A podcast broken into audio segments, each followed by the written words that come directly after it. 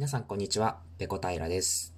ラジオペコの穴は、私が日頃思っているけれど、人様に面と向かって話すほどのことでもないテーマについて、特に着地点もなくお話しする番組です。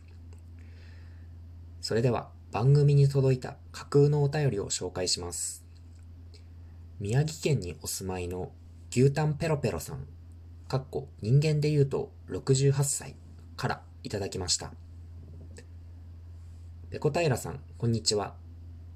今まで誰にも言えなかったのですが、冷ややっこのせご飯って美味しいと思いませんか？話は変わりますが、番組宛に使用済みの段ボールを100キロほどお送りします。よかったら使ってください。はい。宮城県にお住まいの牛タンペロペロさん、お便りありがとうございます。そして、使用済みの段ボール100キロのプレゼント、本当にありがとうございます。僕が公園暮らしを始める際にぜひ使わせていただきます。はい、それで、お便りの内容なんですが、冷ややっこのせご飯うまくないですか？っていうことですね。うん。僕も全く同じ意見です。奇遇ですね。なぜなら、僕が書いた架空のお便りだからです。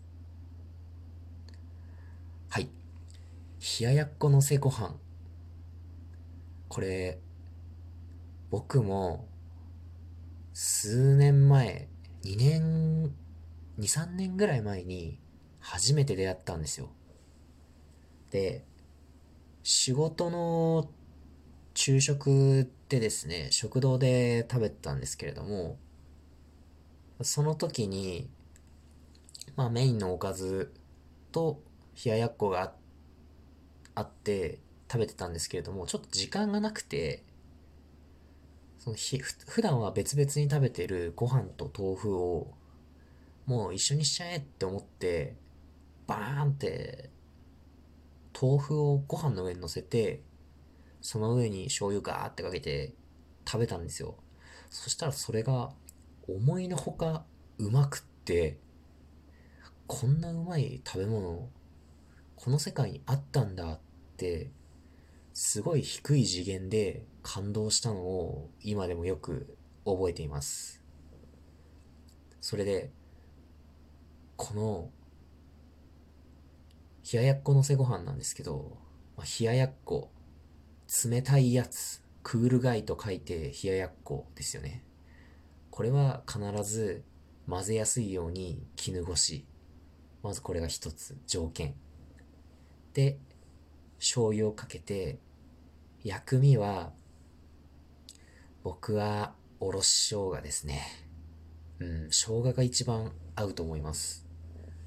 で、美味しく作るコツとしては、ご飯は熱々、かつ豆腐はヒヤヒヤで、この熱さと冷たさのコントラストが美味しさを生むと思うんですよね。で、さらにここにあると、より一層美味しさを引き立てるのが豚汁なんですよ。特に赤味噌の豚汁だと最高ですね。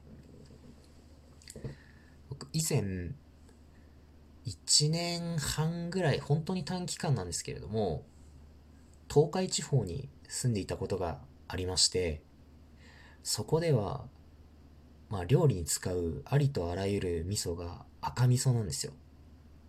僕が生まれ育った、えー、地方っていうのは、もう完全に白味噌文化だったので、今までその赤味噌を使った料理っていうのをほとんど食べたことがなかったんですよ。でもそこの会社のですね、お昼ご飯で出てきた赤味噌の豚汁を初めて食べた時に、本当にぶったまげて、結構豚汁の具材って主張強いじゃないですか。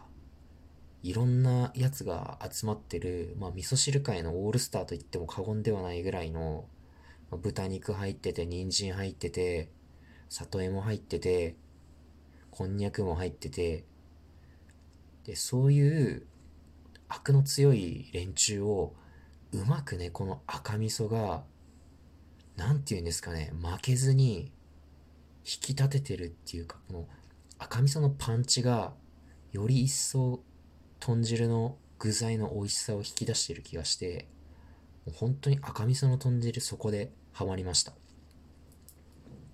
で、話は戻ります。冷ややっこのせご飯です。で、このご飯、豆腐、醤油、そして豚汁の味噌、合わないわけがないんですよ。大豆でできてますよね。豆腐も、かける醤油も、合わせる豚汁の味噌も、もうこれ三味一体の攻撃なんですよ。三味一体。三つの味と書いて三味ですよ。